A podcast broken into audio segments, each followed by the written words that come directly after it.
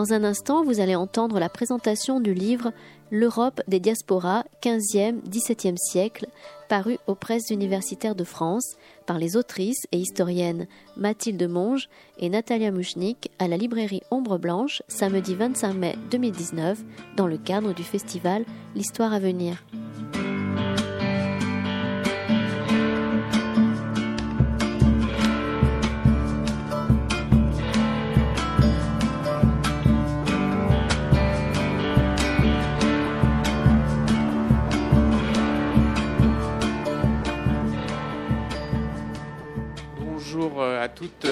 Tous, bienvenue ici à la librairie euh, Ombre Blanche dans le cadre euh, du festival L'Histoire à venir.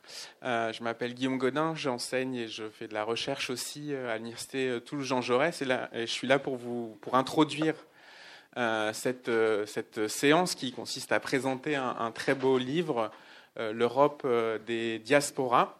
C'est une séance que j'ai vraiment plaisir à introduire parce que les euh, deux collègues qui sont là, Natalia Mouchnik et Mathilde Monge, appartiennent à la même république que moi, celle des modernistes, ces historiens qui se spécialisent euh, dans trois siècles, le 16e, 17e, 18e.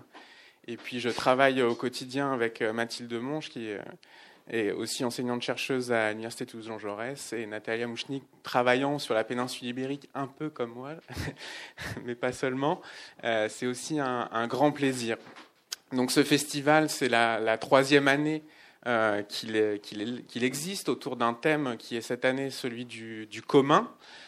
Et euh, c'est un, festival qui se veut un, peu différent. chaque festival a, sa manière de fonctionner, mais l'idée, c'est de mettre en, débat, de vous présenter des, auteurs, des historiens, la façon dont, ils travaillent, et euh, dans des configurations suivant des, modalités euh, un peu différentes. Donc là, on est un peu dans la tradition de, euh, ce qui se fait, c'est-à-dire une présentation de livres, euh, mais avec quelqu'un pour débattre, qui est Cédric Plon. Plon. Voilà, Cédric Plon. Et euh, euh, vous dire aussi que ce festival, comme vous le savez, je suis désolé de, répéter, peut-être que je vois des, têtes euh, qui me sont familières, donc vous n'êtes pas peut-être pas à votre première séance, on est samedi.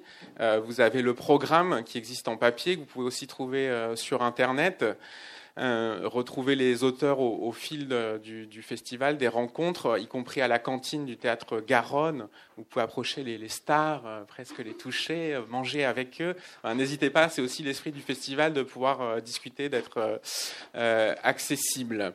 vous dire aussi que ce festival, il, repose sur des institutions qui se mobilisent, qui sont la librairie Ombre Blanche, l'Université Toulouse Jean Jaurès, euh, les émissions Anacarsis et le théâtre Garonne on dispose de subventions, mais aussi euh, on compte sur, vous, sur le public. C'est pourquoi il y a une urne. Là aussi, je suis désolé de, vous le répéter si vous le savez déjà, mais c'est important pour nous de, compter sur votre participation.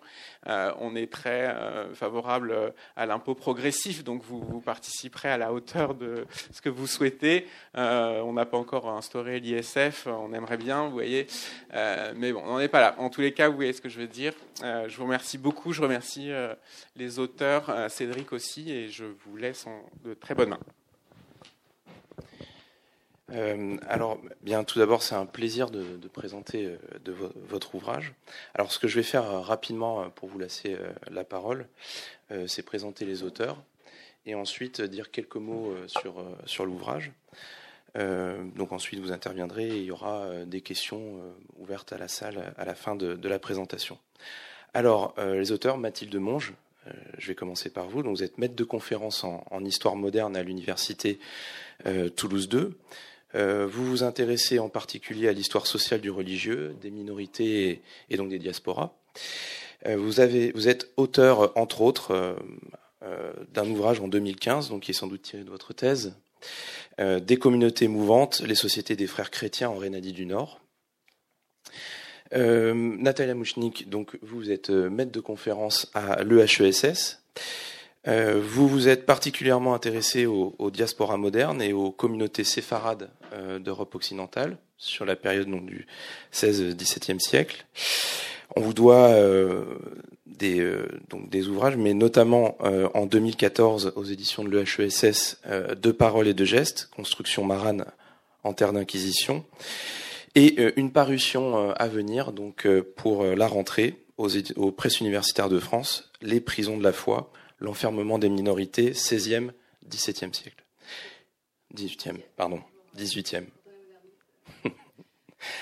Alors, euh, pour donner euh, quelques mots rapides de l'ouvrage sans dévoiler euh, forcément complètement son, contenu que je laisse aux auteurs. Donc, ouvrage publié en, très récemment, en avril, en avril 2019.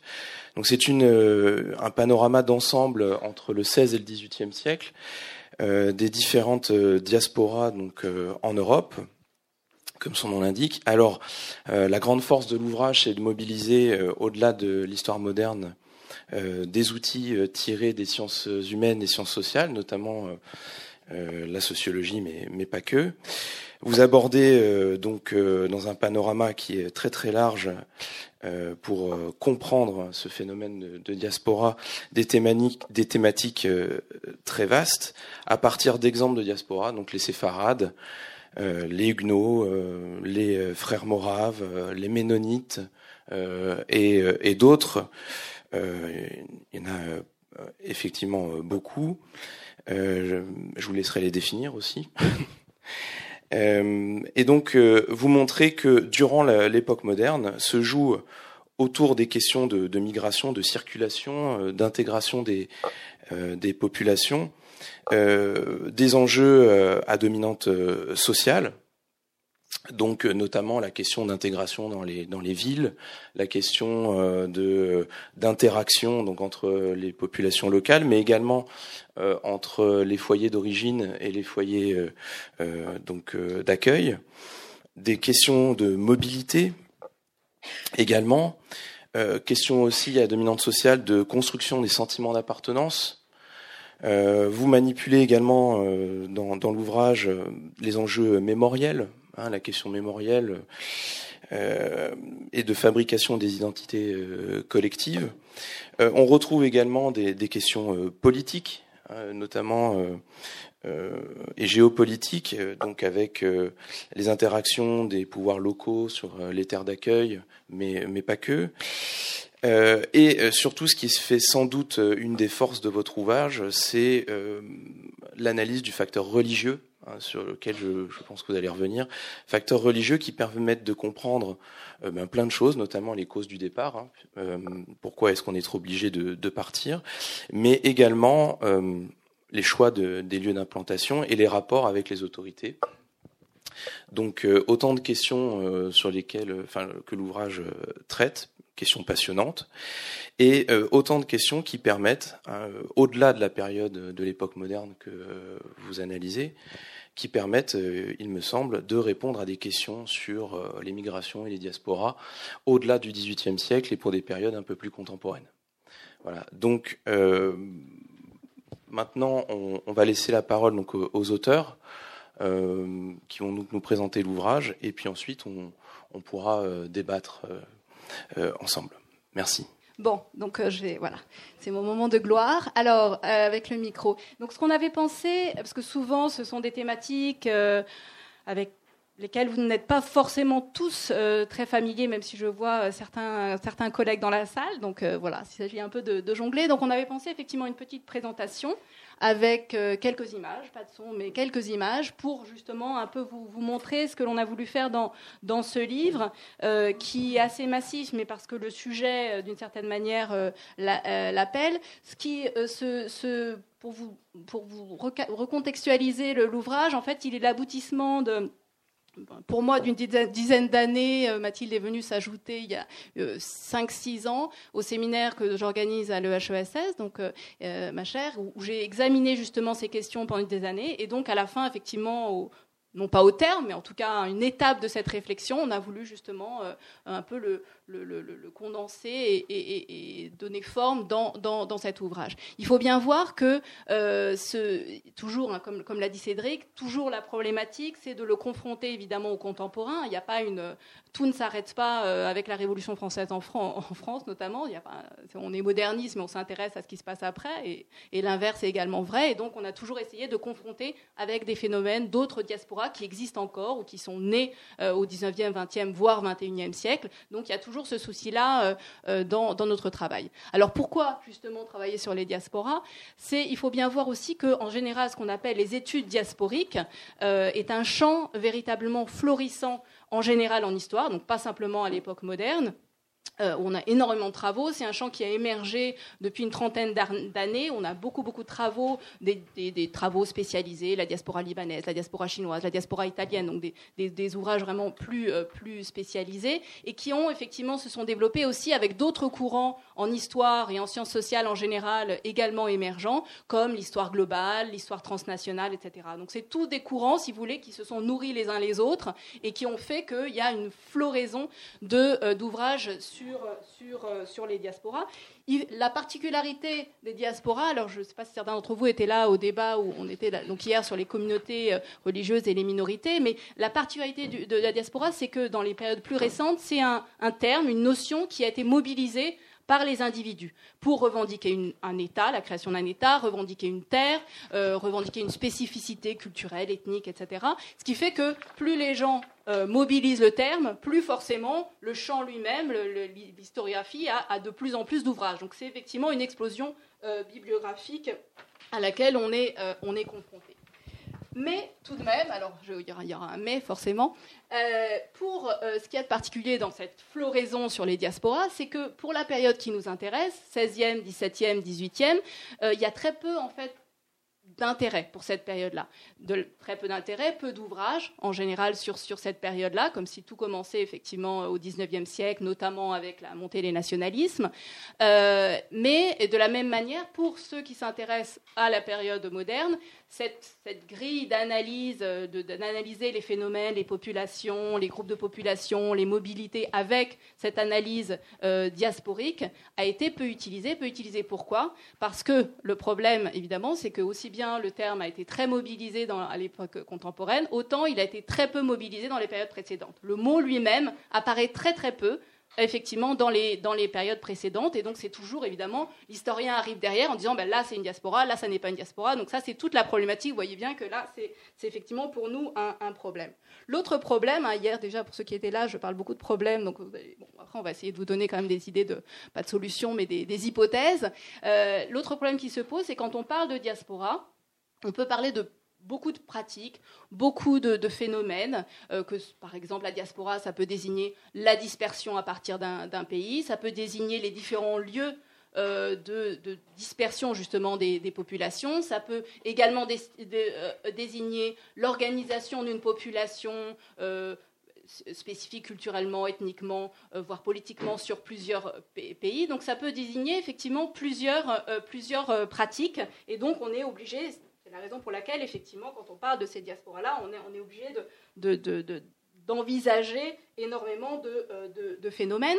Et euh, c'est d'autant plus difficile euh, que, comme je vous l'ai dit, le terme lui-même est très peu utilisé à l'époque, et on n'a pas, si vous voulez, un modèle qui nous dirait voilà la diaspora type, et à partir de là, on a un certain nombre de critères, et donc on peut ensuite, si vous voulez, ce qu'on appelle un archétype, hein, donc à partir de là, on a une diaspora, et donc on peut dire cette population-là, les Grecs sont, c'est une diaspora, les Libanais sont une diaspora, les, groupes sur lesquels on travaille, hein, les Huguenots, enfin des, groupes dont, on va parler dans, quelques instants, sont des diasporas. On n'a pas d'archétype, même si vous me direz un des modèles qui arrive le plus souvent, c'est euh, la, diaspora, la diaspora juive qui apparaît un peu comme le modèle. Mais là encore, si on prend la diaspora juive, on voit qu'elle a également changé de forme. Il suffit de penser à euh, la création de l'État d'Israël. On a avant la création une diaspora sans État et après la création une diaspora avec État. Ce n'est pas la même chose pour les gens qui sont dispersés. Dans un cas, il y a une il y a un exil forcé d'une certaine manière, hein. euh, il faut prendre avec des pincettes, et puis dans l'autre cas, on a un pays, mais les gens choisissent d'une certaine manière d'être en exil. Et on pourrait décliner, comme avec la diaspora arménienne, avec un certain nombre de diasporas, ce phénomène-là qui montre que même ce modèle qu'on croyait être le modèle par excellence, eh bien, ne fonctionne pas euh, toujours. Donc là, c'est un problème effectivement qui, qui se pose, et c'est, si vous voulez, un problème qui se pose en général quand on travaille sur les diasporas, et on vous dira, donc là c'est une petite hypothèse de solution face à ces problèmes, que l'avantage de la période moderne sur laquelle on, travaille, c'est qu'elle permet justement de questionner l'utilisation du terme, puisque le terme lui-même n'est pas, n'est pas, euh, n'est pas utilisé. Donc ça, c'est effectivement des éléments que l'on a eu en ligne de, compte pour, pour travailler sur ces groupes. Je laisse la parole à Mathilde. Merci, merci Natalia. Euh, alors, euh, un des, un des, intérêts donc de travailler sur la période moderne pour se, s'intéresser vraiment à la, à, la, notion de diaspora, pour comprendre un petit peu comment, comment elle marche un des premiers intérêts, c'est que euh, comme euh, ce sont des diasporas qui sont anciennes, qui sont passées, eh bien on permet d'avoir, leur permet d'avoir une vue d'ensemble sur euh, l'ensemble de ce qu'on appelle en fait le cycle diasporique du début à la fin. Parce que les, diasporas, en fait, sans, vouloir organiser, sans, pouvoir, sans vouloir en faire des corps, hein, elles ont souvent un début, une vie, et puis souvent une dilution, une disparition, une mort, on pourrait peut-être dire comme ça. alors, je voudrais en profiter pour vous présenter certaines diasporas dont nous allons parler. Alors, celle dont, une des diasporas dont on parle beaucoup, euh, c'est celle des Huguenots. Alors, les Huguenots, euh, dans cette partie du, monde, on les connaît bien, euh, ce sont les protestants calvinistes français qui, en fait, sont en partie restés en France, mais ont aussi constitué une diaspora à partir du XVIe siècle.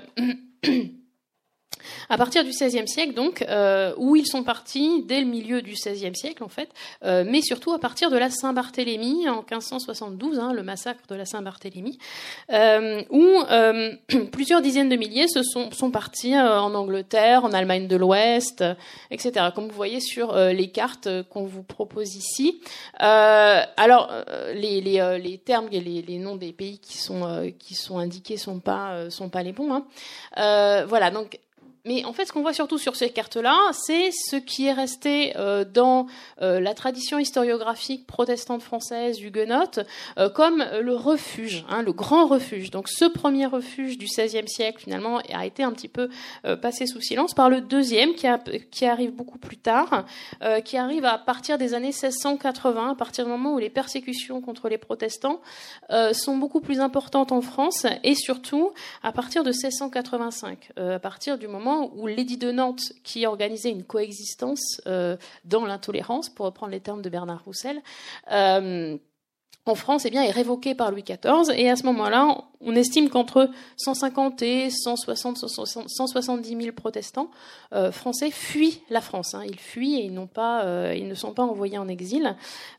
puisqu'ils ont l'interdiction de partir. Ceux qui restent euh, sont des euh, appelés religionnaires, sont des crypto-protestants, des protestants qui, se cachent. Euh, et donc cette diaspora s'implante là de manière beaucoup plus vaste en Europe, mais également donc jusqu'en jusqu'en Brandebourg, mais également aux États, dans les futurs États-Unis, en Amérique du Nord. voilà.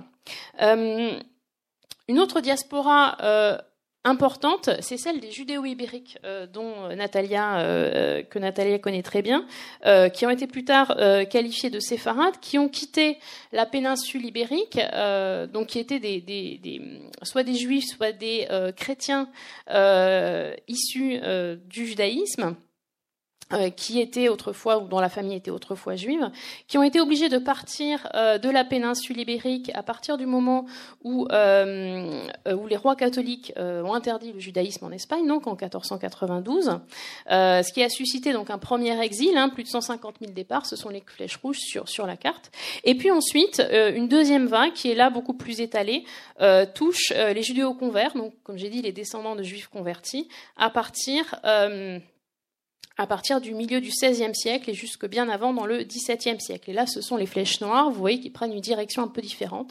Ils se dirigent plus, en général, vers le nord euh, de l'Europe. Alors ça, c'était la première caractéristique, donc c'était le, que l'on peut envisager un, cycle diasporique, hein, une, la vie d'une diaspora en tant que communauté à une échelle un peu vaste. La deuxième caractéristique qui fait qu'il y a une grosse différence par rapport à, l'époque contemporaine, comme l'a évoqué Natalia, c'est le rapport avec l'État-nation. Hein, tu l'as évoqué tout à l'heure. Il euh, n'y a pas d'État-nation à, l'époque moderne. Il euh, y a des nations, mais euh, ça, c'est sujet à une discussion beaucoup plus vaste qu'on n'aura pas ici. Les diasporas modernes ne sont pas tendues à la recherche d'un État perdu, n'ont pas d'État national et elles n'ont pas l'ambition d'en fonder un. Même si en réalité, euh, le, sentiment national naît en particulier et se consolide beaucoup chez les Huguenots, par exemple.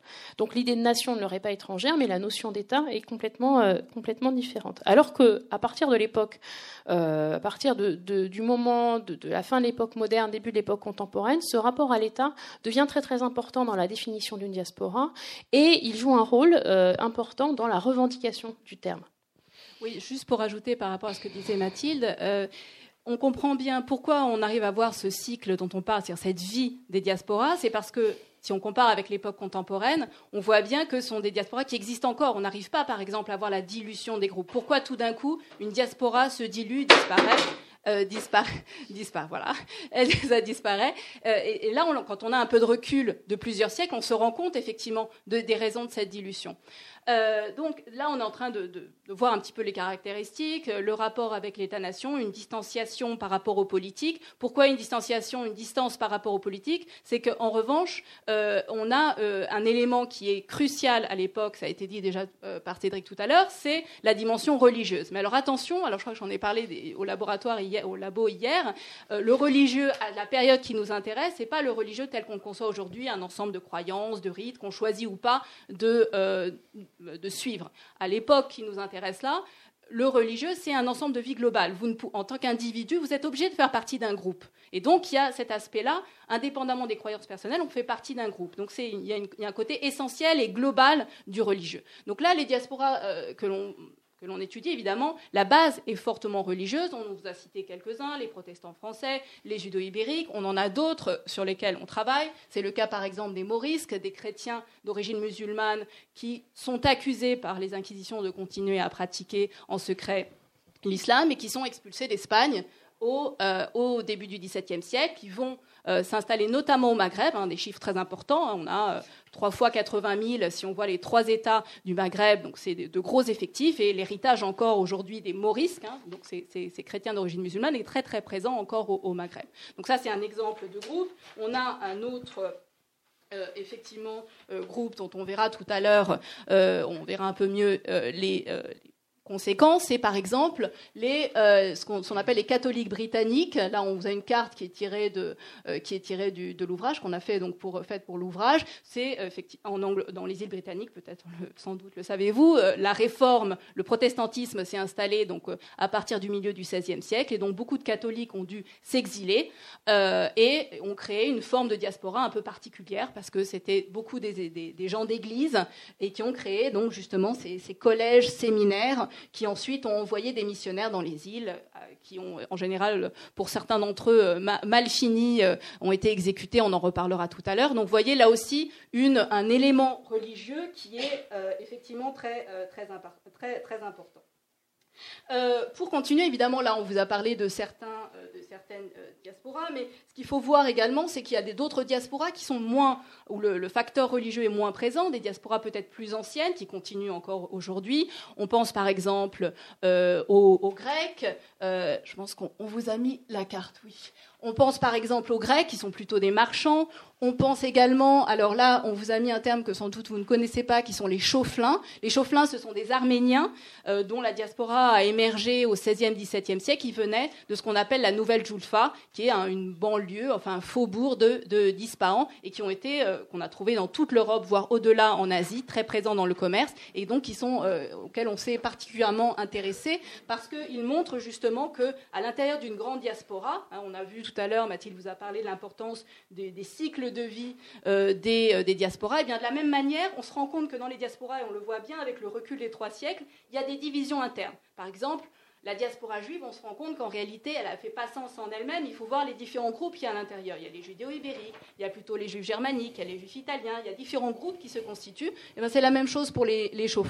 On voit qu'effectivement, vous avez la diaspora arménienne dans son, dans son ensemble, et à l'intérieur, vous avez ces sous-diasporas, ces sous-ensembles, comme ça des chauffelins, qui sont relativement, euh, qui sont relativement autonomes et qu'il faut également voir en eux-mêmes et qui se combinent. Ça ne veut pas dire qu'ils sont complètement étanches euh, au reste du groupe, mais qui se combinent. Alors, on a d'autres exemples que l'on voit dans, le livre. Je vous ai parlé des catholiques euh, britanniques tout à l'heure. On a euh, un, autre groupe qui s'est rajouté, qui sont un exil plus politique, euh, bon, je ne vais pas raconter tous les détails, mais qui s'est rajouté ce qu'on appelle les jacobites, les partisans de Jacques II au moment de la glorieuse révolution, ceux qui partent en exil, et qui se rajoutent aux catholiques britanniques, mais ils sont un peu différents. On a les, Vaudois, qui sont des protestants euh, français légèrement différents, qui viennent plutôt de la région de Savoie. Donc vous avez d'ensemble de recompositions de groupes qui viennent surajouter et qui viennent effectivement reconfigurer euh, euh, l'ensemble. Et euh, donc vous avez donc ces, ces, ces, euh, ces groupes qui, qui sont aujourd'hui euh, souvent dans l'historiographie euh, assez euh, assez largement, hein, même si c'est relativement récent, assez largement considérés ou acceptés comme des diasporas. Mais il y en a d'autres en fait qui ont des caractéristiques un peu moins moins nettes et qui qui ne sont pas, pour lesquels les historiens euh, n'ont pas euh, encore vraiment adopté cette grille de lecture, alors qu'elle est tout à fait intéressante et qu'elle permet justement, euh, et c'est tout l'intérêt, hein, de, comparer avec d'autres, éléments. Le, groupe le plus frappant à cet égard-là, c'est celui des frères Moraves. Alors les frères Moraves, c'est, alors on peut, synthétiser sous une forme très, peut-être un peu, un peu trop synthétique, qui est le on peut en parler comme une secte protestante, qui vraiment à partir du, XVIIIe siècle, hein, euh, qui, s'enracine vraiment euh, très très loin jusqu'au Moyen Âge, et mais au XVIIIe siècle, en fait, elle, euh, l'élément missionnaire prend une dimension absolument centrale. Et les études moraves euh, sont euh, très très euh, sont développées. Hein. Il y a un journal, il y a une revue scientifique qui leur est dédiée, plusieurs collections, etc. Ils sont également les seuls à utiliser le terme de diaspora pour parler d'eux-mêmes. Hein. C'est ce qu'a montré notamment Stéphane Dufoy, hein, spécialiste spécialistes des diasporas, euh, mais euh, ils n'ont jamais vraiment été étudiés comme tels, donc ils sont plutôt marginaux dans le champ des, des études diasporiques. Euh, il en va de même également pour des protestants, pro, des protestants luthériens exilés de Salzbourg, hein, Salzbourg en Autriche au XVIIIe siècle, que l'on pourrait également considérer comme tels. Voilà, donc vous voyez que sur cette représentation, cette, euh, cette gravure qui est extraite d'un livre en fait qui raconte euh, leur euh, leur euh, leur souffrance. Ces protestants de Salzbourg, de Salzbourg, vous n'avez probablement jamais entendu parler. En fait, on, on, on ému toute l'Europe parce qu'en fait, ils ont été expulsés par euh, l'autorité politique euh, catholique euh, de territoire où il vivait depuis longtemps, depuis des siècles, au début du XVIIIe siècle. Donc on est quand même à l'époque de Voltaire, à l'époque où ce type d'expulsion de, pour, un, pour, un, pour raison religieuse commence à faire scandale. Et donc vous avez ici une représentation d'un homme et une femme. Qui portent donc des ouvrages, hein, des, ouvrages religieux, donc une Bible, des ouvrages luthériens plus récents, leur sac, et au-dessus, euh, figure, euh, figure ceci euh, priez que votre fuite ne se déroule pas en hiver ou, euh, euh, durant le sabbat et dans le petit cartouche au milieu rien d'autre que l'évangile nous chasse en exil nous quittons notre patrie mais nous sommes dans, les mains du Seigneur. Donc c'est, une imagerie qu'on retrouve en fait d'une main de diaspora à l'autre, et pourtant elle n'a pas été étudiée, étudiée comme telle. Alors, euh, il y en aurait d'autres, hein, les, Quakers, etc. Alors pour cet ouvrage, nous avons choisi, euh, nous avons, nous approchons un petit peu les choses pour, de manière euh, euh, multiscalaire, on dirait, de manière un peu complexe, c'est-à-dire par échelle. Donc la première partie de l'ouvrage euh, s'intéresse euh, à ces diasporas à une échelle qu'on dirait macro, c'est-à-dire euh, à l'échelle de l'Europe, hein, ou petite échelle. Ensuite une échelle méso, une échelle micro. Alors qu'est-ce qu'on peut apprendre en s'intéressant à ces diasporas, en les croisant à une échelle macro? Il d'abord, cela permet de considérer les groupes véritablement comme des les communautés transnationales qu'ils sont, à travers notamment ce qu'ils ont en commun, à à une grande échelle, une culture, une mémoire propre, une identité commune. Euh, on examine différents éléments qui font le lien, comme la langue, les écrits, euh, les euh, usages culinaires, et puis bien sûr le fait religieux dont on parlera. la langue, les langues diasporiques, hein, les langues des diasporas sont un facteur unitaire très très important, aussi bien à l'échelle locale, mais aussi aussi, cet usage des langues est aussi le signe de leur, euh, euh, pérégrination un petit peu. Et la trace, c'est la, la, langue qui porte avec eux. Alors on voit ici euh, une, carte représentant les différentes migrations ménonites et anabaptistes. Euh, alors brièvement, les ménonites, ce sont des, là aussi une secte protestante, je le dis avec des gros guillemets parce que beaucoup de, de collègues ne seraient pas d'accord avec cette définition, mais elle est plus simple. et en fait, vous les connaissez parce que vous avez, vous en connaissez certains puisque certaines branches euh, euh, ils sont nombreux aujourd'hui, ils sont environ 2 millions dans le monde, et certaines branches sont connues pour vivre euh, en refusant un certain nombre d'aménités de, de la vie moderne donc les Amish, mais également les Ménonites du vieil ordre, qui que l'on confond avec eux, voilà. et donc ces migrations ménonites ont commencé au XVIe siècle. Vous voyez qu'ils ont fait le tour d'Europe, ils sont partis jusqu'en Russie, et un certain nombre d'entre eux, donc aussi bien en partant directement des Pays-Bas euh, ou d'Allemagne avec les grandes migrations allemandes de la fin du XVIIe siècle, mais aussi euh, plus tard en partant de euh, Russie, de Russie, eh bien sont arrivés aux États-Unis. Et là, ces groupes ont gardé des langues qui leur sont propres et qui, qui en fait subsistent dans ces groupes un peu isolés. alors, c'est le cas notamment de ce qu'on appelle le, le Plautditch, qui est en fait un mélange de, de base allemand, donc allemand, du Nord, matiné des, des langues par lesquelles ces groupes sont passés. Donc matinée de polonais, de russe et puis d'anglais, puisque maintenant ils sont dans un environnement anglophone. Et ici nous avons mis une illustration d'une autre langue typique euh, de, ces groupes, le Pennsylvania Deutsch, qui là est plutôt une langue du euh, sud-ouest de l'Allemagne, un dialecte. Euh, et là, vous voyez une annonce pour un pique-nique en 1934 hein, de Pennsylvania Deutsch. Mais on, on trouverait la même chose pour aujourd'hui. Voilà parmi les, donc, les critères, on ne va pas tous vous les énoncer, mais c'était pour vous donner un petit peu une idée de, de ce qu'on de, qu'on pouvait avoir. Il y, a, il y, a, un autre élément euh, important, enfin d'autres éléments matériels. Parmi eux, euh, on pourrait citer l'architecture. Là, bon, je ne vais pas développer tout ce que ce qu'on voit ici, mais euh, vous avez deux cas de figure. D'un côté, à gauche, on ne voit pas à côté de la lampe, mais c'est le temple de Berlin en haut à gauche, un temple donc protestant, donc huguenot, et, et en bas donc le temple de Charenton à Paris, qui était le le temple des, huguenots, des protestants français euh, parisien avant la révocation, révocation donc des dont, dont, a parlé Mathieu tout à l'heure, qui a été détruit. Et ce qui est intéressant, à, droite, c'est donc c'est des synagogues euh, séfarades. Pourquoi on vous a mis ces photos? Ce qui est intéressant, c'est de voir qu'un modèle d'architecture se diffuse à partir de la diaspora. Euh, on a le cas effectivement de ce temple de Charenton, qui était très important, puisque c'est le premier qui a été rasé, et qu'on retrouve dans énormément de temples de, de, la, diaspora huguenote, hein, que donc Mathilde a dit, on, on appelle alors le refuge, notamment celui, euh, celui de Berlin. Et vous avez le même cas de figure pour la grande synagogue qui existe toujours, hein, si vous, voulez aller la voir, celle de 1675 qui est à Amsterdam, qu'on ne voit pas bien sur la photo, mais qui est un grand immense et qui est un grand, un grand cube avec des colonnes et qu'on retrouve aussi bien dans la synagogue de Londres que euh, très loin dans les colonies américaines, dans euh, la synagogue de, de Curaçao.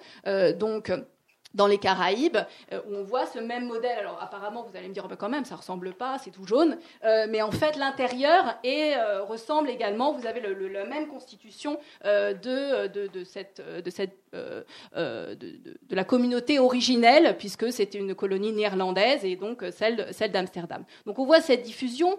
D'autres éléments jouent. Donc là, l'architecture, on vous a parlé de la langue. On a également des éléments plus spirituels. Il faut bien voir que ces communautés dont on parle, non seulement ont un passé, une mémoire commune, elles ont aussi, elles, considèrent qu'elles ont un destin commun, un destin à accomplir. C'est ce qu'on appelle, euh, c'est une dimension plus eschatologique. Ils, considèrent qu'ils sont un peuple élu et donc qu'ils ont un destin à accomplir. Et, lié à, ce destin futur, et euh, euh, lié à cela, vous avez toute une, culture du martyr, puisque bien entendu, toute une partie de cette population sont réprimées, persécutées, exécutées, en particulier dans leurs terres d'origine où elles sont prohibées. Et donc toute cette mémoire de ceux qui ont péri ou ont subi des tortures dans la terre d'origine et diffusés à travers les diasporas par des textes, par des gravures. Alors là, on, là, Mathilde a montré, donc des textes, des gravures. Là, c'est un prêtre, un prêtre anglais. Là, on a pas mal de ce qu'on appelle les martyrologes, donc des, listes de noms de martyrs avec des représentations assez, assez frappantes. Là, c'est une gravure, mais quand on voit à Rome, par exemple, dans le collège anglais de Rome,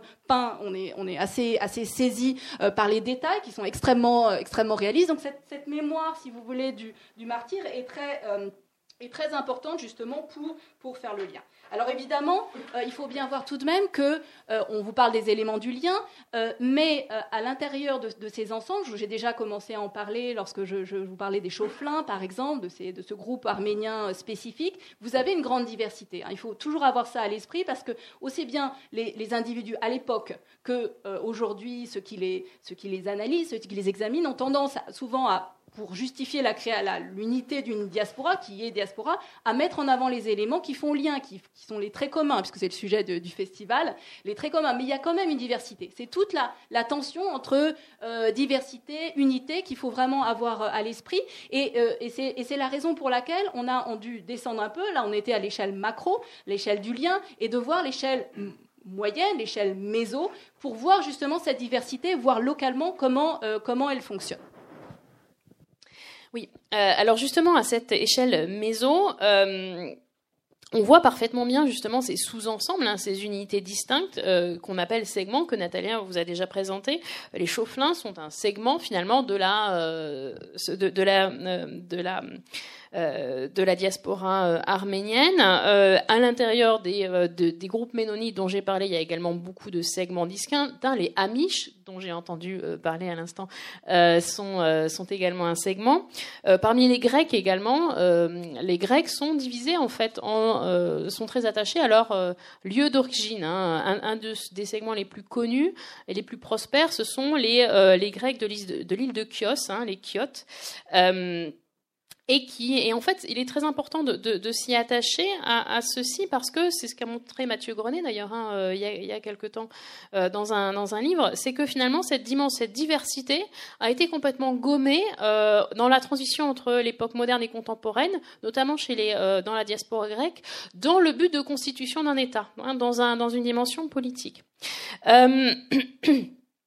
Ces, euh, ces, segments euh, diasporiques euh, sont issus de, sont souvent issus en fait de la, euh, du fait que les migrations en fait se font pas en un coup, elles se font souvent en plusieurs fois. Donc il y a une dimension temporelle, hein, je l'ai dit dans les diasporas, mais aussi une dimension finalement de, de vagues successives qui amènent à la constitution de différentes strates dans la diaspora et on voit c'est très, très bien ces, ces différences.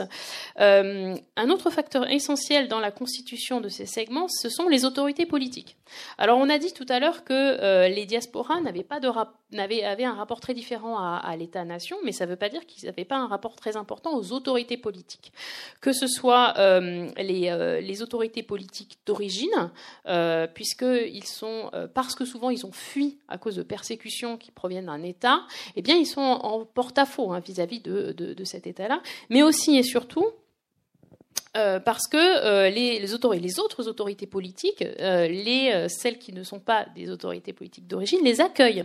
les Chauffelins, par exemple, ont été accueillis à Marseille par, Colbert, hein, grâce, à Colbert. mais là, on voit très bien aussi la, temporalité, donc ils sont arrivés en 1600, 1669. mais en fait, cet accueil n'a duré que peu de temps, puisqu'après la mort de Colbert et avec le changement de politique de Louis XIV, finalement, ils sont tous partis, euh, ou pratiquement tous. Et donc, en fait, c'est un élément très important. Le, les doctrines politico-économiques hein, euh, de l'époque moderne, notamment le mercantilisme, ce qu'on appelle le mercantilisme aujourd'hui, qui favorisait euh, l'accroissement des populations et les échanges. Hein. Et c'est parce que précisément parce que les euh, diasporans étaient euh, considérés comme des communautés transnationales, même si évidemment on on les appelait pas du tout comme ça, qu'elles étaient souvent bienvenues. Voilà, c'est ce que Natalia va vous expliquer. Il y, a cet aspect commercial, mais il n'y a pas seulement cette caractéristique-là. Vous avez notamment, j'en ai un peu parlé hier au, au, labo, c'est qu'on on prêtait aussi à ces populations-là des caractéristiques, des compétences, par exemple, artisanales. On considérait que les Huguenots étaient bons horlogers ou travaillaient bien la soie, par exemple, en Angleterre. Il y a beaucoup de de, marques d'horlogerie suisses, par exemple, qui sont d'origine d'origine huguenote. On considérait que euh, les Maurices, qu'en Afrique du Nord, étaient euh, très euh, allaient apporter l'irrigation, développer les, villages agricoles. Les les, les séfarades étaient considérés très doués pour le textile, et donc ils ont, par exemple, beaucoup développé le, le, textile, par exemple, à Salonique, qui était une grande grande métropole grande métropole séfarade. Mais il faut bien voir que donc il y avait ces compétences artisanales qu'on leur prêtait, et donc les autorités politiques s'attendaient à leur donner des avantages en tant que tels, parce qu'ils s'attendaient qu'ils développent cet aspect-là, cet artisanat-là, les, manufactures dans ces, dans domaines, mais en même temps, ça n'est pas forcément que les populations, c'est un, peu une nuance que j'apporte, euh, qu'on apporte, c'est que ça ne veut pas dire que ces populations-là étaient toutes douées pour ce secteur-là, mais c'était des formes de, niche, si vous voulez, dans, les sociétés dans lesquelles elles arrivaient, qui euh, leur apportaient des droits, et donc ça s'est entretenu, ça s'est auto-entretenu, si vous voulez, et euh, ça a permis effectivement de à ces populations d'avoir une place dans, euh, dans les sociétés qui euh, les accueillaient. Mais il y a d'autres motifs. On a parlé de négoce, on a parlé euh, d'artisanat, mais ces populations-là étaient également pouvaient avoir une fonction politique. Hein. on a parlé, alors là, on vous a mis plusieurs cas. ici, l'extrême, les marges, les marges de la, de la Pologne, c'était pour vous montrer. Alors évidemment, vous voyez pas forcément de loin, mais le delta de la, de la Vistule, qui est un fleuve. Pourquoi le delta de la Vistule? Parce que c'était des marges qui étaient très peu exploitées, et c'est là qu'on a envoyé les Ménonites, par exemple, pour justement exploiter ces terres, ces marges de l'Europe qui étaient, euh, qui étaient très peu exploitées, exploitées. On a de toute manière d'autres, d'autres cas de figure, hein, on ne va pas euh, tous les développer, mais il y a aussi une fonction, euh, une fonction donc je vous ai dit, politique. Par exemple, un des grands, un des hommes puissants, si vous voulez, à l'époque, c'était le, souverain de, de, l'État de Brandebourg-Prusse, hein, l'Allemagne au sens large, si vous voulez, aujourd'hui, et lui était par exemple euh, il était euh, calviniste lui-même, donc protestant calviniste, mais toute sa enfin, la majorité de sa population était luthérienne. À l'époque, c'était vraiment, euh, il y avait une grande, grande opposition entre les, deux groupes, et donc il avait tout intérêt, par exemple, à faire venir les Huguenots, qui étaient des calvinistes, pour renforcer les calvinistes dans son, dans son État. Et c'est une des raisons entre autres, pour lesquels il a, donné un, texte juste au moment de la révocation de l'édit pour accueillir les Huguenots. Mais bon, vous avez de toute manière d'autres raisons. Mais a, il y a toutes sortes de facteurs, si vous voulez, qui expliquent pourquoi les autorités politiques ont accueilli euh, ces populations. Mais évidemment, il faut, là, on vous a parlé, alors vous voyez qu'on arrive bientôt, euh, bientôt au terme de notre, de notre tour d'horizon. On a vu l'échelle macro, on a vu l'échelle méso, et évidemment, on arrive à la perception d'une certaine manière la plus fine, même si tout s'articule. Hein. il y a vraiment une articulation entre tous ces niveaux euh, d'analyse, d'examiner ces populations, qui est effectivement l'échelle micro, celle de la ville, celle de la d'une campagne particulière dont, dont va parler Mathilde. Mm. Alors, le, à l'échelle micro, en fait, l'échelle micro permet de comprendre finalement les deux autres échelles au-dessus parce que euh, elle permet d'analyser véritablement l'ancrage euh, des sociétés, euh, le, des, diasporas dans les sociétés locales et aussi bien la manière dont fonctionne euh, l'installation des groupes euh, diasporiques comme minorité sur place que leur relation avec la société, euh, la société locale. alors, ça permet de le comprendre notamment à travers les choix matrimoniaux. Euh, alors, les membres de certaines diasporas, euh, souvent, euh, ou relativement souvent, pouvaient contracter des alliances, des alliances dans les sociétés locales, des alliances matrimoniales dans, les sociétés locales. C'est le cas, par exemple, des marchands catholiques irlandais installés à Cadix, donc en Espagne, afin d'avoir accès aux marchés coloniaux. Euh, l'autre euh, L'autre élément que l'on voit bien à l'échelle locale, c'est la manière dont se construisent les institutions de la diaspora. Les institutions de la diaspora qui, euh, qui leur sont euh, qui sont des institutions communautaires parce qu'elles sont exclues euh, souvent des corps socio-économiques euh, de la cité. Et donc elles créent des structures adaptées alors des structures qui qui sont adaptées pour elles mais qui ne leur sont pas propres. C'est le cas notamment de la de la nation hein, la nation qui est une association un corps utilisé par les populations non autochtones pour avoir un certain nombre de droits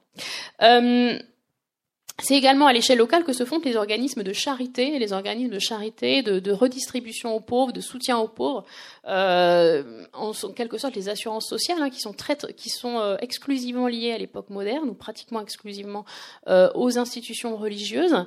Euh, et donc, euh, comme les diasporas sont des minorités religieuses, eh bien, elles forment leurs propres institutions charitables, qui elles-mêmes sont les matrices de la communauté, de la communauté en tant que communauté politique, entre guillemets. Oui, euh, donc là, euh, on est toujours dans, la, dimension des, ancrages. Mathilde a parlé des institutions. Ah, je précise juste parce que, en fait, euh, c'est pas forcément évident pour vous que la raison pour laquelle les catholiques irlandais se marient avec des espagnols, c'est parce que théoriquement, les marchés coloniaux et, euh, hispaniques sont fermés aux étrangers et donc c'est une manière d'y accéder. je simplifie, hein, mais une manière d'y accéder, c'est effectivement se marier localement et donc on peut euh, avoir accès à, à, ces, à ces marchés-là. Je reviens à, l'ancrage local. Euh, un autre aspect qu'on a euh, développé dans, ce, dans cet ouvrage, c'est voir un peu comment vivaient, où vivaient ces, ces groupes diasporiques. Il y a toute une, il y a beaucoup beaucoup d'ouvrages. hier soir, Claire Jude qui a, a, parlé de du ghetto, du ghetto vénitien. c'est une forme d'habitat effectivement des, des juifs à Venise, dans d'autres villes italiennes. Mais ce qu'il ce qu'il faut voir, c'est que la situation en fait, et c'est pour ça qu'il faut avoir un peu le regard vraiment localement contextualisé, c'est que euh, en réalité, il n'y a pas de, des, équivalents systématiques. C'est pas parce que une population est regroupée dans un espace euh, restreint, euh, dans le cas des ghettos, effectivement, avec des portes qui se ferment la nuit, etc., que par exemple un groupe a une grande cohésion culturelle et, relativement se maintient sur le long terme. De la même manière, c'est pas parce qu'un groupe est dispersé dans l'espace urbain qu'il est totalement dilué et que la population s'assimile. Tout est un peu effectivement euh, un, peu à, nuancer, non seulement parce qu'il y a d'autres formes de cohésion des groupes, hein, le fait qu'on fréquente, il y a des formes de sociabilité, le fait qu'on fréquente un lieu, un lieu religieux, un temple, et même si on habite euh, très loin de ce lieu, on se retrouve dans ce lieu. Donc c'est d'autres formes de cohésion. il faut bien voir aussi qu'il y a toujours un peu une double face au phénomène. Si on pense au phénomène des ghettos, alors on a une vision très contemporaine du phénomène, mais il faut voir aussi que dans ces sociétés euh, des 16e, 17e, 18e siècles, si vous êtes euh, regroupés, si vous fermez vos portes, ça, implique aussi d'une certaine manière que vous avez une forme d'autonomie sur un certain nombre, de dimensions de, vie, de gestion, de, euh, des, conflits parfois entre les, entre les membres, d'une gestion de l'eau, de certains éléments. Donc c'est aussi une forme de reconnaissance. Donc il y a toujours différents aspects de, de, ces, formes d'habitat que l'on a essayé de voir justement à, en essayant, si vous voulez, justement au niveau de, euh, l'échelle micro. Euh, après, il y a d'autres évidemment, il y a des récurrences. Hein, je vous parle de cette diversité. Il y a des récurrences. On voit par exemple que ces groupes euh, diasporiques ont souvent tendance à, évidemment euh, à habiter dans des lieux qui sont soit qui ont des conditions euh, favorables, c'est par exemple les, faubourgs des villes qui, correspondent à des, à qui ont des, des privilèges juridiques, où par exemple il n'y a pas de corporation, les corporations qui dirigent toute la vie commerciale n'ont pas parfois n'ont pas, euh, n'ont pas ne sont pas présents dans les faubourgs, c'est là où on a l'espace. Et donc dans beaucoup de villes européennes, là on vous a mis le cas, alors on le voit pas forcément ici parce que vous êtes loin, mais Amsterdam par exemple, les judo-ibériques, il n'y avait pas du tout de, de euh, de nécessité de se regrouper, se sont regroupés ici, ici. Là, vous avez la synagogue, c'est là. Là, c'était vraiment à la limite de la ville. Alors, c'était pas un faubourg proprement dit, mais c'était l'espace non, non bâti de, euh, de la ville d'Amsterdam. Aujourd'hui, évidemment, c'est euh, une ville très c'est un, un, quartier très densément peuplé. Mais donc, ils se mettent souvent dans ces limites-là ils, retrouvent, ils se retrouvent aussi entre les groupes. Et c'est un aspect d'ailleurs qui nous a beaucoup intéressé, c'est justement les liens entre les différents groupes. Alors, ce qu'on voit également très bien à l'échelle euh, euh, locale, c'est ce qu'on appelle alors euh, de manière un peu technique les relations interdiasporiques, les relations entre à l'échelle locale entre les différents membres des des diasporas. Alors, c'est très intéressant parce que on voit très bien que le, notamment la volonté de ce que l'historienne Suzanne Lachenicht a appelé les, gardes-barrières, que de maintenir euh, une minorité fermée, c'est-à-dire de limiter les relations entre euh, différents groupes. Hein. Euh, donc les, les, les, les autorités de la, de la c'est souvent les autorités religieuses, les anciens, les notables, etc. Souvent essayent de, de limiter les relations, par exemple commerciales, les relations matrimoniales avec avec d'autres groupes. Mais en réalité, les rapports sont souvent sont souvent assez courants. Euh, ils sont assez courants, d'autant plus qu'ils sont euh, très souvent dans les mêmes lieux. Alors là, je vous montre le, cas de, de, la ville d'Altona. Alors vous connaissez peut-être mieux la ville d'Hambourg. Altona étant un faubourg euh, de la ville de Hambourg, dans le nord de l'Allemagne. Ouais, qui était alors Hambourg était un, un voilà. Voilà. Alors Aujourd'hui, la ville euh, Altona fait partie de la ville de Hambourg, mais donc Hambourg est, un, port très prospère à l'époque moderne euh, et qui est aussi une entité politique autonome hein, qui maîtrise complètement ce qui se passe sur son territoire. Et le voisin, euh, donc que vous avez ici, donc le, seigneur dans lequel se situe le petit village de pêcheurs d'Altona à la fin du XVIe siècle, ayant besoin d'argent, eh bien accorde des privilèges à à peu près toutes les minorités qui sont interdites à Hambourg. Euh, et qui aurait intérêt à habiter pas trop trop loin de cette ville de commerce. Et c'est la raison pour laquelle là, vous avez ici un, zoom, un gros plan sur euh, la partie nord d'Altola, dans cette partie qu'on appelle la Grande Liberté, la grosse Freiheit, où vous avez en fait des églises luthériennes certes, mais des églises aussi calvinistes euh, de toute de toute langue, puisqu'évidemment quand on parle pas la même langue, on se met pas ensemble. Des églises catholiques, donc en situation minorité, ménonites, et puis plusieurs synagogues, une synagogue des Juifs germaniques, une synagogue portugaise et tout ce petit monde cohabitaient donc dans un espace finalement très très restreint. Une partie d'entre eux habitaient à Hambourg et venaient, euh, euh, ici. D'autres étaient obligés d'habiter euh, à Altona. Et, donc ces, relations étaient très importantes. Alors, on voit ces relations interdiasporiques euh, euh, également à travers. C'est un champ extrêmement dynamique hein, des recherches, euh, des recherches en général et des recherches également sur les sur le, commerce. on étudie, de, on s'intéresse de plus en plus aux relations commerciales entre les différentes diasporas. C'est notamment le sujet du du livre maintenant connu de Francesca Trivellato, qui a été traduit récemment sous le titre Corail contre contre diamant, qui montre un petit un petit peu comment euh, est-ce que euh, euh, des judéo-ibériques de Libourne s'arrangeaient avec des, marchands italiens et également des marchands indiens pour former un réseau qui leur, permettait de faire circuler des biens précieux de luxe à travers le globe, à travers tout le, le, globe. Pardon. enfin, je terminerai par ce cas qui, qui euh, qui me semble euh, important, qui est leur capacité aussi d'individus de faire euh, intermédiaire. Hein, de, un certain nombre de, de membres des diasporas étaient des intermédiaires, aussi bien entre les diasporas elles-mêmes, hein, mais également dans, pour, les, pour les autorités politiques, pour les autorités politiques des sociétés d'accueil. Oui, on va là, on, voit que le, temps est, bientôt imparti, donc on va laisser la parole à Cédric et à vous-même pour euh, poser des questions.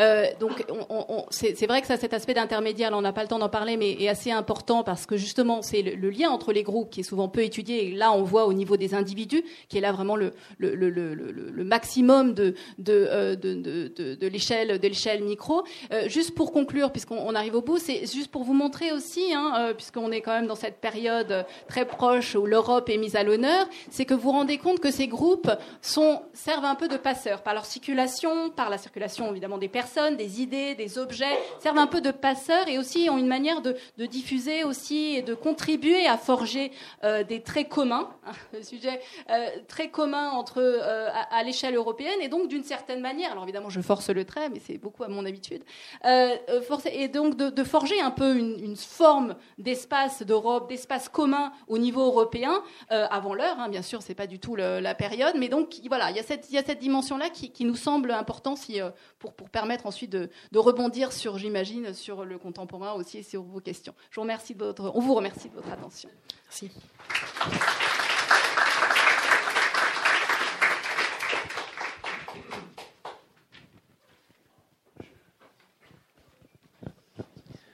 Merci beaucoup pour euh, votre exposé qui est tout aussi riche que le que l'ouvrage, beaucoup d'informations que j'avais dans ma présentation oubliées, hein. euh, beaucoup de paramètres. Euh, je vais vous poser d'abord une petite question avant de, laisser euh, la salle éventuellement parler. donc, de ce qui ressort de votre exposé de l'ouvrage, c'est quand même la donc la complexité hein, en fait de ces de ces, de ces diasporas et des tentatives de, de réfléchir hein, sur la question de, de, la diaspora.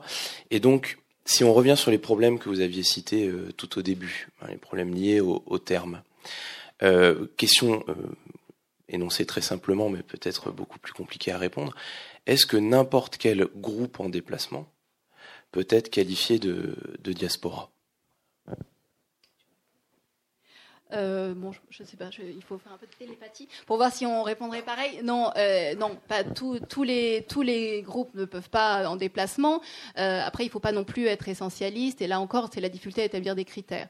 en fait, la question que vous posez, c'est aussi est-ce que toute, enfin, à quel moment, qu'est-ce qui délimite les migrations et les diasporas Ce qui est une grande question. Je vais pas vous, c'est difficile de vous répondre comme ça. On n'a pas vraiment de, solution, mais il y a tout de même, et je pense que vous l'avez vu aussi, il y a, y a, y a la question de, de ce qu'on appelle la profondeur la profondeur historique. C'est-à-dire que pour qu'une migration, alors sauf si on, considère que c'est le terme dispersion. Alors évidemment, toute migration est une dispersion. Si on, considère le la notion de diaspora au sens réduit, oui, par définition. Mais si après on considère qu'il y a une forme de structuration euh, supranationale, là on vous en a pas parlé, on n'a pas eu le temps, mais euh, il y a un certain nombre de structures pour ces diasporas, des structures euh, supranationales. Il y a le cas des assez représentatifs.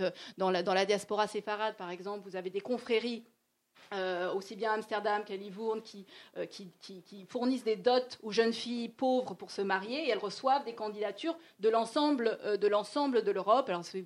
Elles se font au début du XVIIe siècle, aussi bien à Venise qu'à Amsterdam. Ensuite, ce sera à Livourne.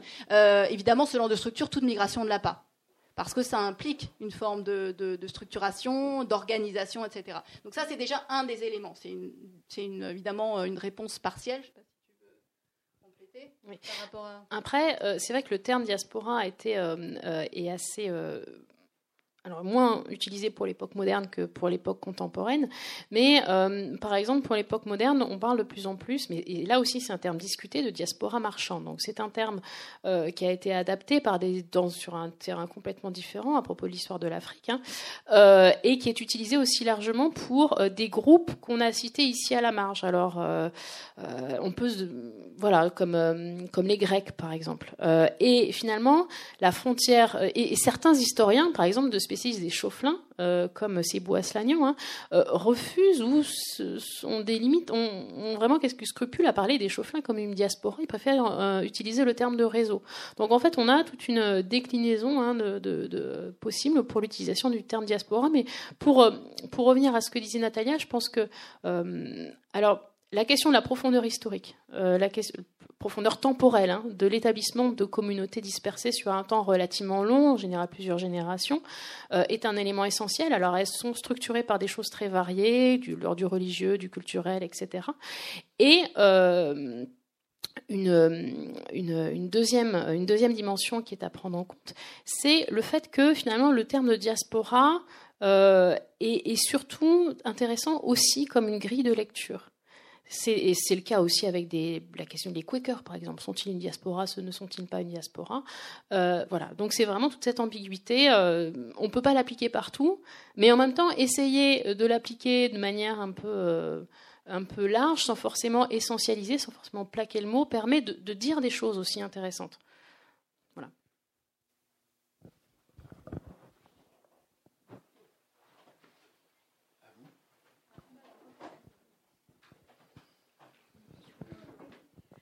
Euh, alors, comment font ces communautés pour maintenir une identité vraiment sur euh, euh, plusieurs générations s'il y a assez facilement des mariages mixtes, tant entre les migrants et les populations d'accueil que les différentes communautés de migrants?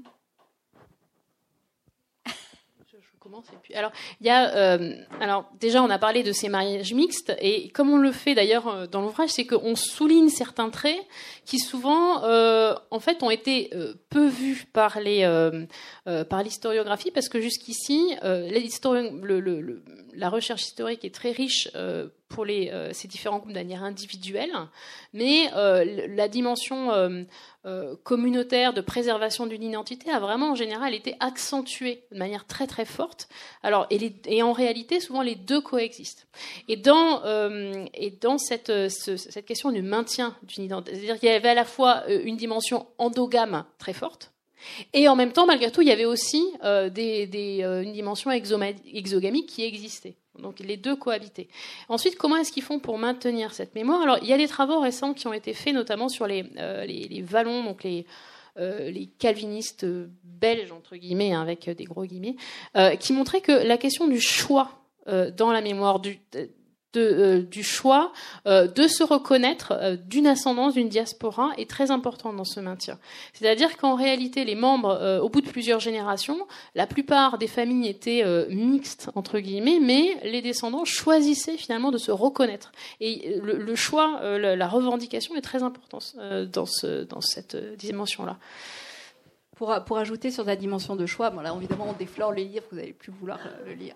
Mais euh, on commence justement par euh, la première page, c'est sur l'exemple du, Brexit. Parce que qu'est-ce qui s'est passé effectivement au moment du Brexit, notamment, c'est que beaucoup, alors il y a eu, il y a eu des, lois aussi bien en Espagne qu'au au Portugal dans les années 2015, dans des, effectivement de, de des, formes de se faire entre guillemets des, pardons mémoriels aux populations qui ont été euh, expulsées, etc.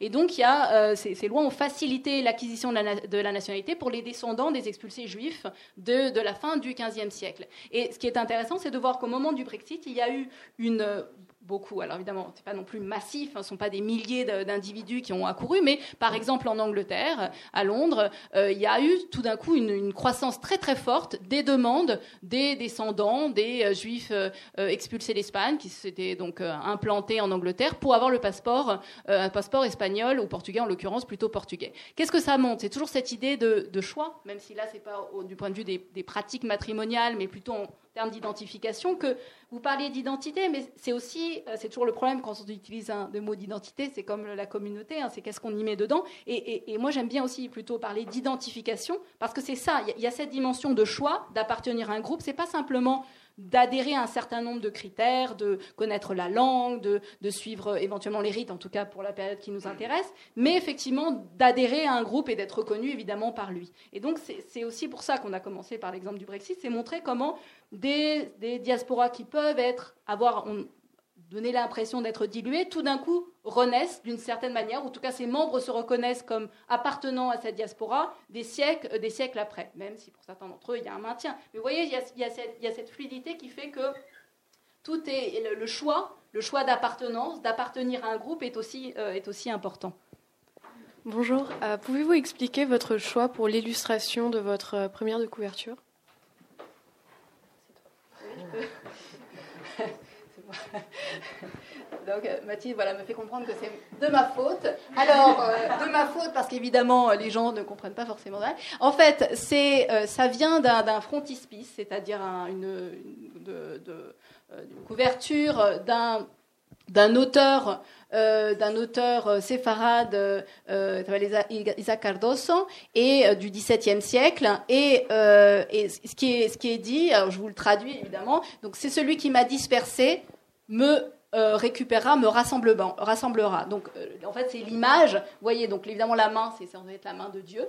Et euh, les fleurs, ce sont, c'est le peuple dispersé. Et donc, il y a cette dimension, le destin, le destin un peu donc eschatologique, puisqu'on est le peuple élu, on sera rassemblé. Hein, là, c'est du côté des, des séfarades. Celui qui m'a dispersé me rassemblera. Et donc, l'idée, effectivement, c'était qu'on voulait donner cette, dimension religieuse, la dispersion, le destin, le destin commun. Donc voilà, c'est ça.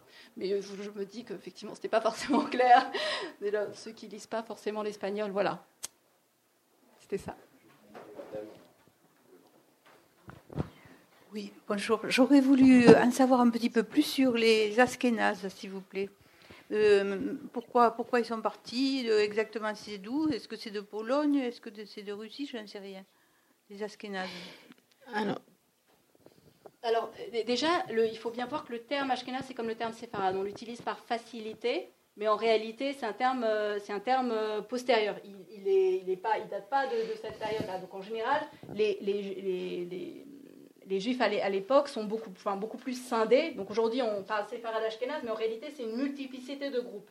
Donc en fait, ça dépend, ça dépend des groupes. Il y en a qui, ont, qui étaient effectivement installés en Europe de l'Est. C'est pour ça qu'on dit en général à l'époque les juifs germaniques, les juifs allemands, on ne parle pas d'Ashkenaz, c'est différents types de populations, différentes raisons. Un certain nombre, alors pour notre période, euh, la période qui nous intéresse, ensuite il y a d'autres raisons, euh, ont reflué, notamment au moment d'une grande vague de, euh, de, pogroms au début du XVIIe siècle par des, des Cosaques hein, dans, l'Empire russe, et ont reflué effectivement vers l'Europe occidentale. Donc c'est une partie de la migration, ce n'est pas toutes les formes, toutes les formes de migration, mais c'est une partie des, des, raisons des, reflux. Mais il y a toujours un certain nombre de mouvements, ne serait-ce que si on voit dans les, dans les période, alors là beaucoup plus contemporaine, mais la raison pour laquelle beaucoup de juifs, donc ensuite qu'on appelle Ashkenaz, étaient réunis dans toute une région qui va de Vilnius euh, en, Lituanie jusqu'en euh, mer Noire, euh, ce qu'on appelle la zone de résidence, c'est parce que Catherine II avait rassemblé les juifs dans cette, dans cette zone, la zone de résidence, qui, se fait servir de, de tampon avec l'Occident. Et ensuite, effectivement, pendant la Seconde Guerre mondiale, c'est une des raisons pour laquelle aussi il y a eu beaucoup de, d'extermination dans cette zone, parce qu'ils étaient, voilà, c'est ce qu'on appelle la zone de résidence. Vous voyez, il y a différents types de déplacements qui sont soit liés aux populations eux-mêmes, soit aux autorités politiques, là en l'occurrence par exemple Catherine II, ou après les des Cosaques. Voilà, sur le temps. Oui, en fait, je crois que vous avez euh, pratiquement répondu à la question que je voulais poser. C'était par rapport, euh, vous évoquiez tout à l'heure euh, la création d'un langage propre à une diaspora comme le Pennsylvania Deutsch. Et là, je voulais poser la même question pour le Yiddish. Est-ce que c'était le même process? Juste euh, pour le Pennsylvania Dutch, euh, Dutch euh, un tout petit incise.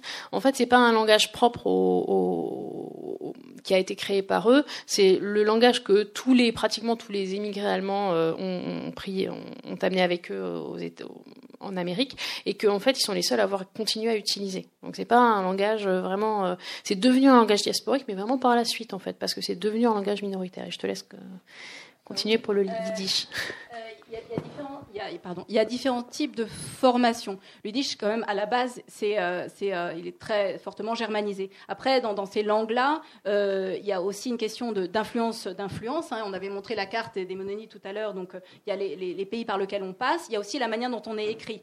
par exemple, dont on s'est écrit. le, le judéo-espagnol ou le ladino, alors il y a beaucoup, beaucoup de débats sur, ces langues, si elles sont écrites en, caractère hébraïque, si elles sont en écriture, en écriture latine. En c'est pareil donc c'est quand même très fortement germanisé, mais écrit en caractère hébraïque. Après, il y a une question aussi de comment la langue euh, évolue avec le temps. C'est vrai que le yiddish, c'est un, allemand assez, une forme allemande assez ancienne, aussi un peu figée, euh, qui donc aussi intéressante, qui a, qui a moins, en tout cas, qui a d'autres influences.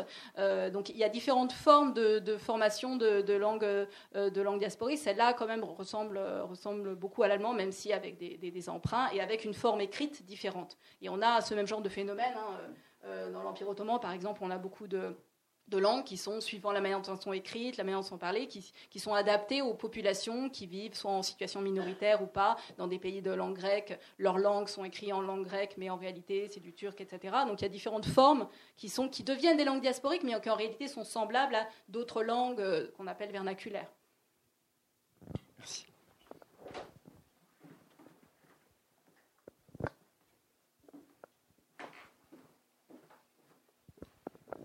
Vous, parlez là de, du 16-18e. Ça existait avant, euh, ce phénomène de diaspora et de dispersion. Et oui, euh, est-ce qu'on en a des, des informations euh, quelque part? Euh, oui, non, non, les dispersions, bien sûr. Euh, ne serait-ce que parce que les populations, là, ont... Ben, par exemple, je ne sais pas si vous étiez là hier soir, mais euh, notre collègue a parlé, par exemple, de, David Bramoulet a, parlé justement des Juifs du Caire avec la Geniza et qui montrait justement cette dispersion dans, une dimension plus, marchande. Donc on voyait qu'effectivement cette diaspora est plus ancienne dans le, cas, dans le cas des Juifs, mais on a, dans le cas des, Arméniens, enfin de populations, oui, il y a des populations, si vous voulez, il y a des diasporas que nous on a appelle anciennes, c'est-à-dire qui, existaient avant, euh, qui ont continué à exister après. Ensuite, il y a des phénomènes plus euh, ponctuels où on, voit, si vous voulez, naître avec un événement politique certains, euh, certaines structures autonomes qui ensuite se diluent dans des ensembles plus vastes. donc ça, c'est le cas, par exemple, de, des Huguenots qui sont moins présents en tant que diaspora, même si, par exemple, aux États-Unis, beaucoup de d'individus veulent, veulent revendiquer cette origine huguenote, parce que c'est un symbole de, noblesse, de, de, forme de supériorité. Mais si vous voulez, il y a une forme d'évolution. Il y en a d'autres qui continuent, qui existaient à l'époque médiévale, voire avant, comme la diaspora juive, et qui continuent, euh, qui continuent à exister après. Tout à fait. Il y a différents types de temporalité, mais c'est pas du tout, effectivement, le phénomène diasporique n'est pas du tout un phénomène proprement, euh, proprement euh, de ces siècles-là, bien, bien, sûr. Après, si je peux compléter, il y a malgré tout, alors ça existe avant, mais à l'époque moderne, il y a vraiment une, un nouveau départ en fait qui est pris avec euh, l'apparition du protestantisme, etc. C'est comme s'il y avait euh, euh, un moment, une sorte de forme de, oui, de redéploiement parce que les conditions politiques changent complètement et du coup il y a de plus en plus des départs en exil, etc. qui viennent compléter, euh, euh, modifier ce paysage et qui font de cette époque, un, deux, trois siècles, vraiment quelque chose, une sorte de, euh, moment clé finalement dans, cette histoire diasporique. vous avez parlé du fait que il y avait certaines morts, quoi, entre guillemets. Hein. je suppose que la, plupart du temps, c'était lié à, des persécutions, des, choses comme ça. Mais est-ce qu'il y a eu d'autres raisons de disparition comme ça de diaspora? Alors en fait, euh, les diasporas euh, souvent disparaissent, pas forcément directement à cause euh, des persécutions, puisqu'elles sont parties. voilà. Il y a souvent, il y a au bout d'un certain nombre de générations, malgré tout, c'est la question qui avait été posée au début, il y a une forme de de ce qu'on appelle dilution dans la société d'accueil. Alors avec les intermariages, euh, qui, malgré tout, ont une forme d'effet de, de, dilution, avec euh, la, la, perte d'usage de la langue, hein, qui de plus en plus se sclérose. Euh, il y a aussi euh, des éléments importants qui peuvent être, par exemple, des euh, variations d'aléas politiques. Par exemple, la diaspora des chaufflins dont on a parlé, vous savez, ces Arméniens, voilà. Eh bien, eux, ce que, ce montrent bien ces Boislanians, c'est que finalement, leur, leur diaspora est très très euh, monocentrique, c'est-à-dire que la ville d'Ispahan, le centre, est très importante pour des raisons diverses et variées, et à un moment, pour des raisons politiques, eh bien, cette ville d'Ispahan, euh, ce faubourg d'Ispahan, pardon, qui s'appelle la, nouvelle euh, perd euh, n'est plus elle, ne disparaît pas mais euh, mais elle perd son euh, elle ne peut plus animer la diaspora et à ce moment-là ils disparaissent en fait en tant que, que segment autonome donc finalement les raisons sont très très variées. Et si je peux ajouter quelque chose cette dilution en fait on pensait bien la connaître mais quelque chose qui est finalement assez peu étudié c'est la manière très clairement dont ces diasporas à l'échelle locale se, se, dissolvent. Par exemple on pense à la souvent on imagine que la langue est un facteur essentiel et souvent, par exemple, pour les Huguenots, on a, on a pensé qu'à partir du moment où on parlait plus français, euh, c'est le cas pour euh, l'Amérique du Nord, à partir du moment où ils ne parlaient plus français, eh bien, il n'y avait plus de diaspora et c'était fini. Euh, voilà. Et en fait, non. En fait, d'autres choses prennent le relais finalement. et ça, c'est quelque chose qui reste, qui dépend évidemment des cas et qui reste largement, largement à étudier. Il y a des travaux intéressants sur justement, par exemple, à Berlin. Berlin, où il y a les Huguenots qui ont, était très très numériquement important, constitue à peu près un cinquième de la ville au, au, 18, de la population urbaine au XVIIIe siècle. Et il y a des études qui montrent un petit peu comment justement elle a perduré au-delà effectivement de ce que disait Mathilde de la disparition de la langue. Après, il y a des disparitions beaucoup plus soudaines. On pense à un, cas un peu justement pour rester du, côté des Huguenots, un cas assez intéressant, c'est ce qui s'est passé pour les Huguenots qui sont allés au Cap, donc en Afrique du Sud. Euh, et, là, clairement, euh, bon, évidemment, il y, a le rôle des, autorités, en l'occurrence euh, la, compagnie des néerlandaises des Indes orientales, qui dominait un peu cette colonie du Cap, qui a, tout fait, si vous voulez, pour, dissoudre, pour empêcher que la communauté, effectivement, garde le maintien de la langue, reste comme un groupe autonome. Et, et, très vite, dès la deuxième génération, troisième génération, non seulement la langue disparaît, mais les intermariages deviennent systématiques. Donc là, il y a une conjonction de facteurs, c'est plutôt toujours c'est difficile de déterminer. C'est comme, euh, hier, euh, il y a une autre, pardon, une autre, je suis hier. c'est comme les, c'est comme les migrations. C'est difficile d'établir un seul facteur. Il y a une multiplicité de facteurs. Les persécutions ne sont pas forcément, sauf dans les cas des expulsions, bien sûr, mais ne sont pas la seule raison de l'exil. Même les, même les individus qui partent, soi-disant pour des raisons religieuses, partent aussi pour des raisons économiques. Parce que c'est pas simplement vivre sa foi, c'est aussi vivre dans des conditions où on peut faire prospérer son activité. Ben là, les dilutions, c'est la, la, même chose. Il y a une multiplicité de, de facteurs qui font que euh, effectivement, l'élément se, se, dissout. Euh, bonjour, vous y aviez peut-être répondu déjà. Je demandais sur quelle source vous appuyez vos recherches, l'une et l'autre. Alors, euh, pour nos recherches personnelles, euh, les sources sont extrêmement variées. Alors il y a euh, les sources qu'on dit communautaires, ça peut être donc les les registres des, des, on a on a évoqué très rapidement hein, les ils avaient en fait des institutions religieuses souvent ou pour, par exemple dans le cas des, des, des Huguenots il y avait les, les consistoires hein, à l'échelle locale donc tiennent des procès-verbaux. Euh, voilà. Euh, vous avez des registres de baptême et vous avez également des, euh, des, des, dans mon cas particulier, j'utilise aussi des des sources judiciaires hein, pour étudier un petit peu la persécution, etc. vous avez également les registres de mariage, des contrats, voilà. Donc ce sont des sources extrêmement variées et les contrats prennent une importance de plus en plus importante dans, dans la recherche d'une manière générale. voilà. Tu veux compléter? Oui, donc c'est déjà une, partie, une partie des sources. Après, vous avez des écrits. Hein. Pour certains des groupes sur lesquels on travaille, ils ont beaucoup écrit, beaucoup publié. Hein. On est quand même dans une période où l'imprimerie a un rôle majeur hein, et, une présence majeure. Euh, le cas des, catholiques britanniques dont on a parlé tout à l'heure, on a parlé des, des martyrologes, hein, des listes, des, vies des, martyrs, mais il y a toutes sortes d'écrits, aussi bien religieux que, euh, que des textes plus euh, narratifs. Donc là, c'est une source, c'est une source importante. On a les correspondances qui sont des, sources très importante aussi. Euh, donc on a à la fois, si vous voulez, des sources qui sont celles de n'importe quel individu, euh, qu'on peut en trouver, hein, que ce soit euh, les, registres paroissiaux, les testaments, les actes notariés de toutes sortes, etc. Mais en plus, effectivement, certaines sources spécifiques. Toute la difficulté, en fait, c'est pas tant dans ce cas-là de trouver des sources, parce qu'il y en a beaucoup, c'est euh, d'abord de les réunir, parce que souvent elles sont dispersées à travers l'Europe, voire euh, au-delà quand on s'intéresse toujours euh, aux, colonies, hein, parce que là on parle dans ce livre de l'Europe, mais vous voyez que là on a parlé du Cap, on a parlé des colonies d'Amérique du Nord. ces diasporas avaient aussi des, antennes dans, dans, les, dans, les, colonies. Hein. Là on s'intéresse, on, met comme ça l'accent, le, curseur sur l'Europe, mais il y a toutes ces connexions dont on ne parle pas forcément assez dans cet ouvrage, on ne peut pas parler de tout, mais qui sont importantes. Donc ça c'était une parenthèse.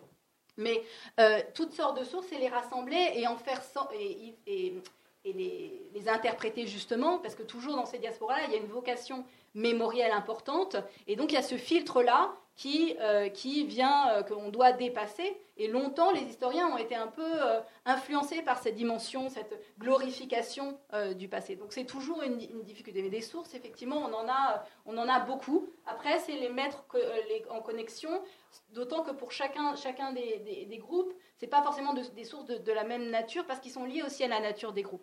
Si vous comparez euh, le cas des chaufflins, qui sont plutôt des commerçants, où là il y a des sources hein, importantes. Hein, je sais qu'un des spécialistes des chaufflins a utilisé, euh, c'est très intéressant, à Londres, vous avez un dépôt de, des lettres qui ont été récupérées des, cargaisons euh, des, navires hein, qui ont été jetés à la mer, dont elles été détruites, mais ils ont récupéré. Donc il y a des lettres et il y a des lettres dans le dialecte chaufflin, parce que chaufflin parlait un dialecte. Donc ça c'est une des sources très très importantes qui peuvent qui peut être utilisées. Mais après, si vous avez euh, une diaspora, une diaspora, j'ai parlé très très brièvement des Jacobites. Vous savez, cet exil, ceux qui suivaient Jacques II, qui a été détrôné euh, euh, à la fin du XVIIe siècle, l'Angleterre qui a dû partir en exil. on avait une illustration, on n'a pas eu le temps de montrer, mais qui a un exil important. Les écrits, vous avez beaucoup d'écrits politiques justement, mais qui doivent être pris en compte. Donc, suivant les groupes, il y a aussi une nature différente qui reflète un petit peu aussi le, fonctionnement et les, les, définitions d'une diaspora, si on peut parler de définition.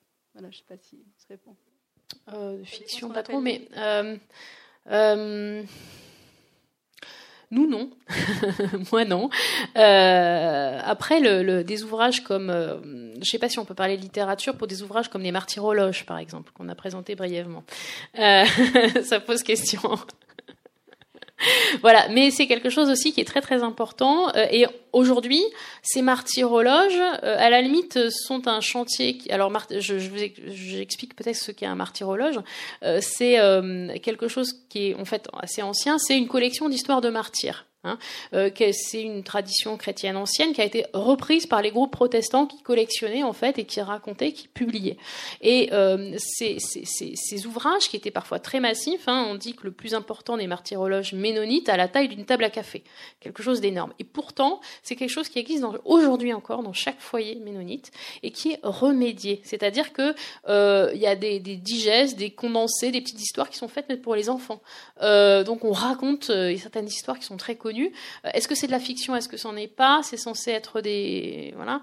et là, ça concerne plutôt les études actuelles, mais voilà, ça fait partie des sources qui peuvent être utilisées. Et après, il y a je te laisse compléter. Oui, non, pour, pour ajouter juste, alors là, c'est un champ, c'est pas forcément pour ce livre-là, parce que votre question était plus large, mais un, autre champ que j'ai, donc euh, que Cédric a, évoqué tout à l'heure, celui des prisons, des minorités dans les prisons. Et là, par exemple, j'utilise justement beaucoup de littérature, parce que dans, dans la période 16e, 17e, en particulier, à peu près tous les grands auteurs, que ce soit en Espagne, en Angleterre, en France, sont passés pour une raison ou une autre en prison. Et donc, euh, prison pour dette, prison pour, euh, par leurs idées qu'ils développaient, etc. Donc là, la littérature est extrêmement présente. Euh, donc là, voilà, c'est un autre champ. C'est aussi le champ minoritaire, parce qu'un certain nombre étaient voilà, catholiques en Angleterre. étaient, donc, là, c'est un, un, Voilà, là, on l'utilise plus. Ça dépend, ça dépend des thèmes, mais c'est tout à fait... c'est très utilisé, oui, la littérature.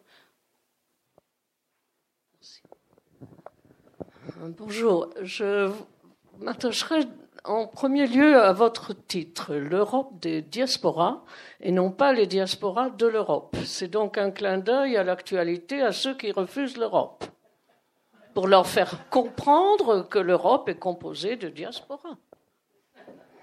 C'est une question ou une affirmation je, plaisante à moitié, parce que voilà, euh, je suis issue d'un mariage mixte entre Auvergnat et Ukrainienne, enfin juive d'Europe centrale, de la fameuse zone.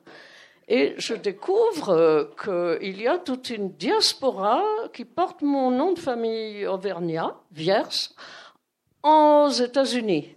Parce qu'en remontant plus haut, mon père était catholique, mais l'ancêtre lointain du temps de Louis XIV était protestant. Alors je découvre qu'il y a beaucoup plus de Vierces aux États-Unis qu'à Aurillac.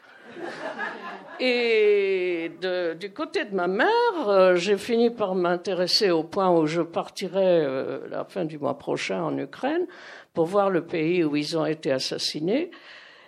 En fait, euh, à la recherche, justement, si vous voulez, de la réponse à ma question, ma mère s'appelait Rudman, donc un nom germanique, et la famille a immigré d'Allemagne vers cette zone ou de Russie vers cette zone Je, m'interroge là-dessus. Or, ce n'est pas votre période, donc vous ne pouvez pas répondre. Est-ce que vous allez écrire le livre qui va suivre?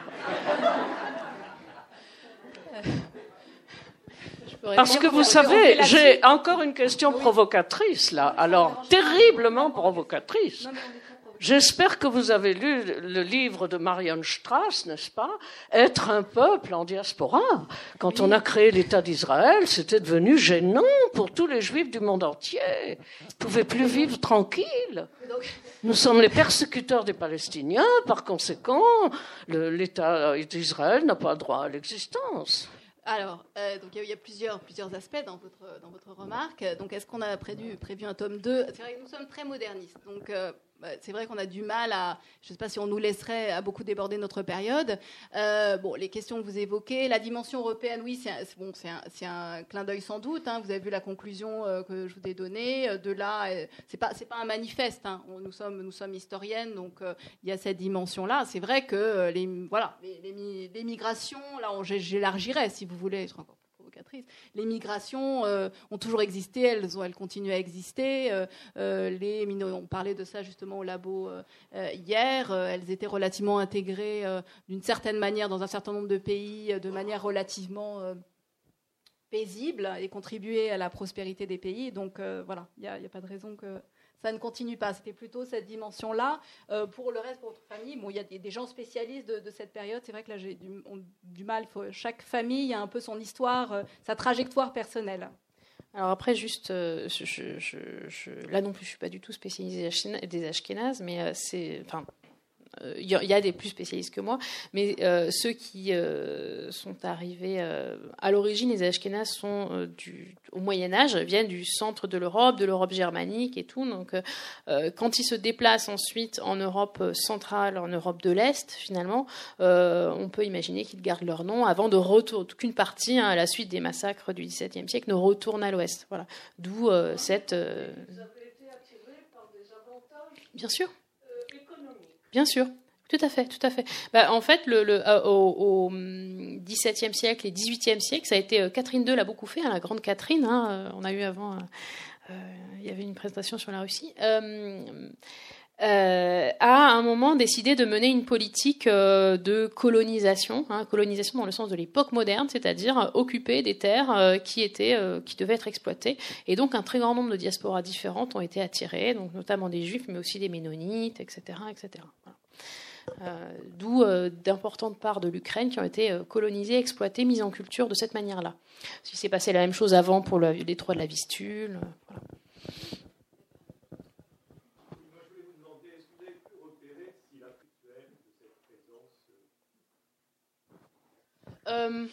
Alors dans le détail, je ne saurais pas vous dire, mais il est certain que euh, de la part de... Il y a un passage très connu de, euh, Voltaire hein, sur la bourse de...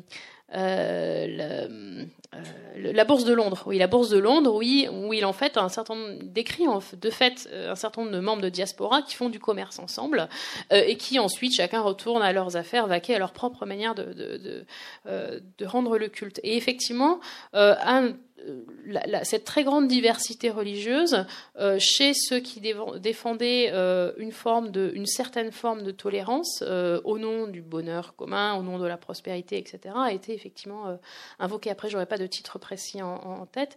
Et par ailleurs, on revient à la question des sources. On retrouve cette réflexion non seulement euh, au niveau des, de ce qu'on pourrait qualifier d'intellectuels avec des guillemets de, premier plan chez certains en tout cas, mais également au niveau des administrateurs locaux. C'est-à-dire que euh, il y a une vraie réflexion sur l'intérêt de ces groupes euh, qui étaient connectés, on dirait aujourd'hui, euh, et qui avaient un certain nombre de relations euh, économiques, commerciales, et qui considéraient que finalement l'intérêt économique était très important, et donc il ne fallait pas les expulser pour des raisons, religieuses. Donc c'était pensé, hein, l'intérêt de ces groupes-là était pensé, et la balance entre entre l'acceptation de la différence dans une certaine mesure hein, et puis l'intérêt économique était verbaliser, penser, disputer, évidemment. Merci à.